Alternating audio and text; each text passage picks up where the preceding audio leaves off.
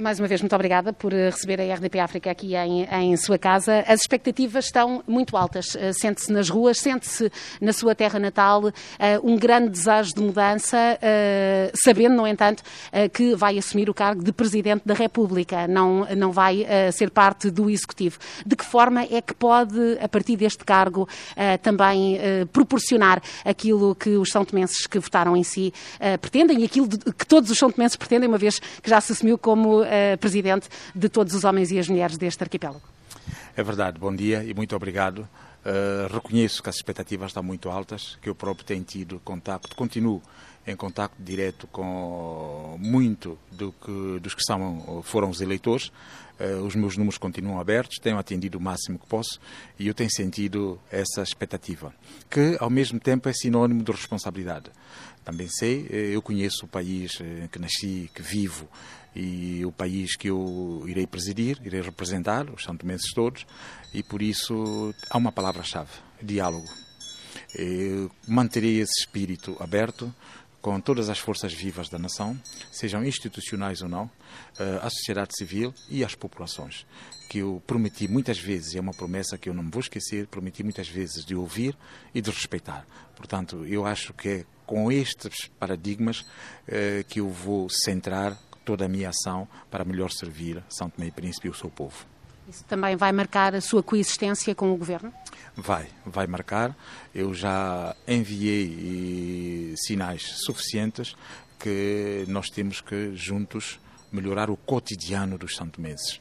E esses sinais eh, ontem eh, aliviaram-me, senti-me mais aliviado, ao sentir que, da parte também de membros do governo, da parte do principal partido que suporta o governo, recebi sinais de que, de facto, uh, reconhecem o presidente eleito, uh, estão também disponíveis para que juntos possamos fazer o melhor para São Tomé e Príncipe. Uh, não há o fantasma da dissolução de seja o que for a menos que a própria situação nos conduza a isso, digo porque ninguém sabe o dia da manhã, mas no programa na minha preocupação, tenho servir São Tomé e servir São Tomé, sobretudo o Presidente e o Governo têm de fazer o seu melhor, porque como órgãos eleitos, de forma diferente, mas eleitos, um é, é, colegial, mas é saído também das urnas, tem um mandato, tal como eu a partir de agora terei um mandato assim que for empossado, nós temos o dever de, de facto, colaborarmos da melhor maneira. Como Presidente da República, usando a magistratura de influência, usarei de tudo o que puder, toda a influência para melhorar e para ajudar o governo, na expectativa de que seja bem compreendido e que juntos nós possamos, de facto, fazer esse trabalho de que se esperam de nós. Uh, também como é que olha para a, a declaração de Pócer da Costa, uh, também ajudou a, a serenar de alguma forma os ânimos que estavam um pouco exaltados nos dias anteriores? Sim, eu ao candidato Pócer da Costa, que comigo jogamos a final, fomos à segunda, à segunda volta, eu devo reconhecer que foi um gesto nobre, foi um gesto de um grande ator político, porque ajudou sob maneira a aliviar o clima uh, que se esperava tenso, até porque o percurso da primeira volta deixou-nos uh, numa situação de expectativa negativa, porque para que não acontecessem mais situações imprevistas e desagradáveis que só tornaram esse processo como sendo um dos mais longos, se não o mais longo da nossa democracia e aquilo que de facto onde não se respeitaram as leis e não se seguiram uh, não se respeitaram também as tramitações legais previstas dentro do quadro da Comissão Eleitoral Nacional. Por isso, de mim também parte uma palavra de afeto, de conforto para o Dr. Pócer da Costa e dizer-lhe que agora juntos nós temos que olhar para o país como atores políticos que somos e seguir uh, o nosso percurso e fazermos o melhor para São Tomé e Príncipe. Eh, durante a campanha, eh, até mais do que falar do senhor, foi muitas vezes referido a Patrício Trovoada, o líder do partido que apoiou a candidatura do, do, do senhor engenheiro. Como é, como é que olhou para, para essas referências tão, tão insistentes a Patrício Trovoada?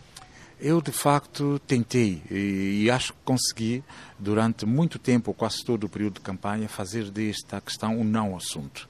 Mas era tão insistentemente trazido ao cotidiano que, de facto, tinha que abordar e mostrar.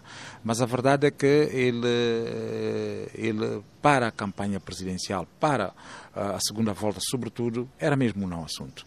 O candidato era Carlos Villanova, o candidato era Guilherme Posser da Costa, suportados por partidos políticos. Eu também fui suportado por mais do que um partido. É verdade que eu reconheço a importância e a grandeza do partido ADI, que eu já referi, que tem sido o maior partido político de São Tomé e Príncipe desde 2010. E isto tem é, aquela componente é, de ter o Patrício Trovoada como presidente do partido. É, também como político e ator político deste país é uma figura incontornável, para o bem para o mal pelo amor e pelo ódio. Mas eu quero combater o ódio. Eu disse, eu quero acabar com eventuais perseguições. Eu tenho como inimigos a miséria, a pobreza, a má gestão, os atos de corrupção. Não tenho como adversários nenhum ator político. E é por isso que eu me sinto preparado para, com todos eles, sentarmos e alugarmos aquilo que são as principais questões de importância para a nação, têm que ser resolvidos, sem qualquer eh, tabu. Nós temos que abrir e falar. Por muito que sejamos próximos ou não, temos que falar. E com o Patrício Trovada, a mesma coisa. Eu não espero nada mais do que uma contribuição positiva para o bem deste país. Apenas isto. Eh, são, claro, figuras próximas, embora, como já disse, eh, é, é chefe de Estado agora, está acima dos, dos partidos, eh, mas são próximos. Há alguma indicação sobre uma possível, um possível regresso de Patrício Trovoada a São Tomé e Príncipe? Não, confesso que não tenho essa indicação, mas para mim, como chefe de Estado, Patrício Trovoada entrará, sairá quando pretender, caso não haja um impedimento legal que o impeça de o fazer. É válido para a Teresa, é válido para o Joaquim e será válido para o menino Pedro. Portanto, as liberdades, as garantias de liberdades individuais e coletivas têm que ser de acordo com o que está previsto na Constituição e nas leis da República. É tudo quanto eu posso dizer sobre esse assunto.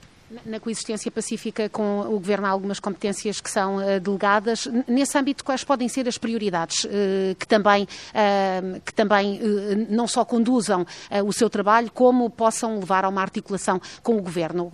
Quais gostaria que fossem as prioridades de, dos poderes deste país em prol do povo?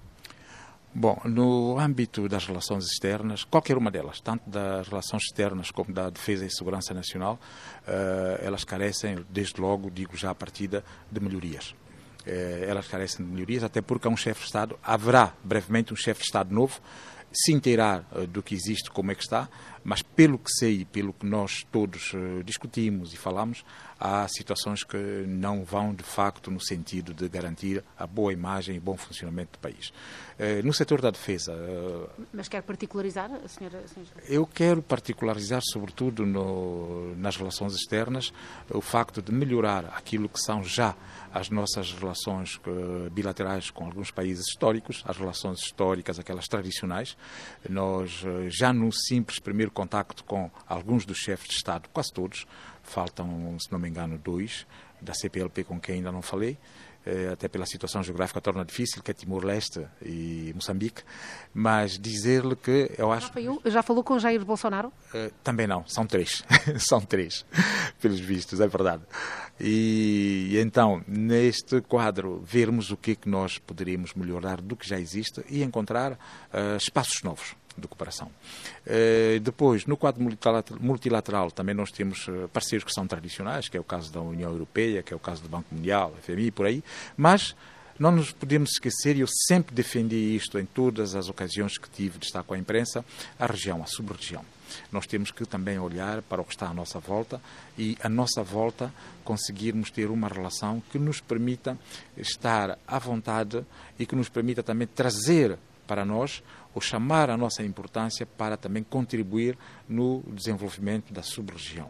Ter uma participação muito mais ativa nos grandes dossiês mundiais.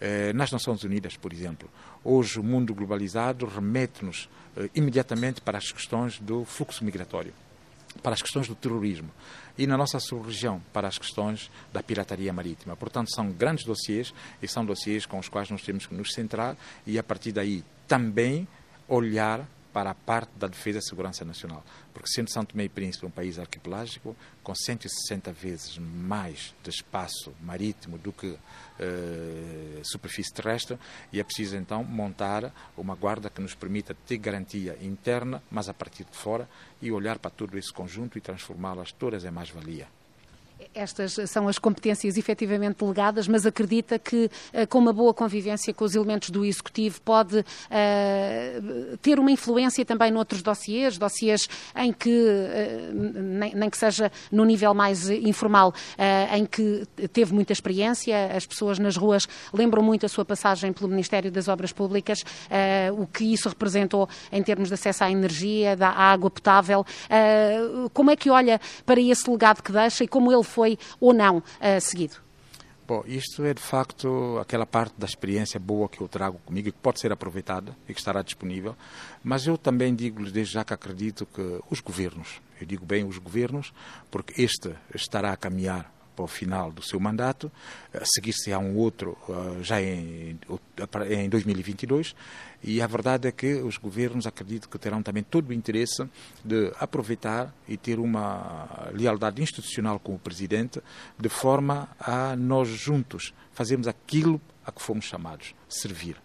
Eh, e com este espírito, eu acho que nós seremos atores importantes na transformação de São Tomé e Príncipe rumo a um desenvolvimento socioeconómico. Eu digo bem socioeconómico, porque socialmente também precisa-se trabalhar e fazer muito trabalho para tranquilizar as pessoas, para lhes levar o afeto, que é, se não a maior, o maior pedido que me fizeram, é a proximidade, é o afeto. Sentiram-se de alguma maneira sem aquele pai que os deve adotar em cada ato eleitoral para o exercício da função uh, de Presidente da República e eu não me quero esquecer disto. Eu quero fazer disto também um, uma forma de exercício da presidência que eu pretendo fazer. Falando em atos eleitorais, soube-se que há acordo para o adiamento das eleições uh, autárquicas e regionais, uh, para que se realizem ao mesmo tempo que as legislativas, facilitando todo o processo e diminuindo custos. concorda também? Acho que quando há acordo à volta de uma questão, uh, mesmo quando nós nos divergimos ideologicamente, é salutar. E havendo acordo, eu acho que sim, estou de acordo, far-se-á como será melhor para São Tomé e Príncipe. Uh, em, em, relação aos jovens também, tem alguma, alguma atenção especial, algo que lhes queira dizer, uma mensagem que queira deixar? Aos jovens eu quero dizer que o futuro lhes pertence. Eh, não percam a esperança. É verdade que as coisas não se fazem de um dia para o outro, não é com um clique de dedos, mas uh, trabalharei e farei o meu melhor para que as oportunidades sejam mais equitativas. Digo bem, já nem falo de equilíbrio, que elas sejam mais equitativas, que os jovens tenham acesso às mesmas oportunidades. A partir daí, nós vemos que estaremos a dar uma grande contribuição a esta camada que é maioritária em termos populacionais no nosso país. E eles merecerão uma atenção muito especial por parte do Presidente Vila Nova. Uh, o turismo é apontado como um dos futuros do, do país. Uh, é um setor uh, em que o senhor, o senhor engenheiro, presidente eleito, tem, tem experiência. A Covid-19 foi absolutamente devastadora para este setor e acabou por ser também para o país, não é? Que, que estava a desenvolver-se numa área em que, de facto, é uma preciosidade mundial. como é que foi este impacto? Como é que se pode sair disto e, eventualmente, até trabalhar para, para tentar minimizar futuros impactos face a outras crises? Sim, é, isto é verdade. Uh, numa fase em que estávamos numa, numa, numa posição de uma posição crescendo, o turismo estava a dar sinais uh, muito positivos, muito bons, quer para a economia, quer para a dinamização do próprio setor, quer no setor de alojamentos, como no setor das atividades lúdicas, estava sentia-se e a Covid, de facto, foi uma espécie de gelo que nos caiu em cima, quebrou, eh, desmoralizou. Hoje há sinais de retoma, mas a pandemia ainda não está controlada, não acabou totalmente. E eu vejo. Em, em São Tomé e Príncipe as pessoas acham que está. Os São Tomenses nunca levaram isso a sério, com alguma pena minha. Já falei também sobre isso, já emiti a minha opinião e hoje digo que temos que de facto estar mais atentos, temos que de facto encontrar formas uh, pedagógicas de lidar com esta questão, porque nós temos uma situação muito vulnerável e variável. Há umas semanas atrás era quase como se não existisse de todo. E nas, nos últimos dias ou nas últimas duas semanas, os sinais indicam-nos um aumento, há um, um, crescimento de casos, pelo menos de contaminação, e ontem, tristemente, soubemos que houve um caso de falecimento por Covid. E isto volta a nos preocupar, porque nós conhecemos os parcos meios de que o país dispõe, mas também é dever das autoridades, aqui eu digo bem autoridades, todos, nós, encontrarmos formas de melhorar as condições de saúde e sanitárias do país. Elas estão muito frágeis, a Covid expôs completamente toda essa fragilidade e nós, eh, a partir daí, eh, dedicando um bocado mais de atenção e de recursos, temos que tentar reverter essas situações porque não sabemos qual será a próxima. Espero que não haja nenhuma, mas quando se lê ou quando se seguem as notícias, parece-me que está toda a gente preparada para uma eventual nova pandemia. E então temos que ser preventivos e temos que ter, eh, ser muito pedagógicos, que é o que faltou às autoridades do meu país até agora, e eu disse na altura e volto a dizer, portanto não vou mudar a minha opinião, a, a única coisa que devo fazer é que agora farei parte uh, dessas autoridades e que juntos nós vamos ter que encontrar formas de minimizar o impacto uh, da pandemia e dos cuidados de saúde em geral. O turismo, como é, que, como é que o vê? É um turismo sustentável, um turismo premium, um turismo que não pode ser um turismo de massas, não é? Aqui em São Tomé e Príncipe. Sobre isto, eu acho que já estaremos quase todos de acordo que não pode ser um turismo de massas. Mas a verdade é que, para fazer o turismo de elite, para fazer um turismo sustentável, é preciso que as infraestruturas também acompanhem. E neste momento nós vimos que as infraestruturas não acompanham.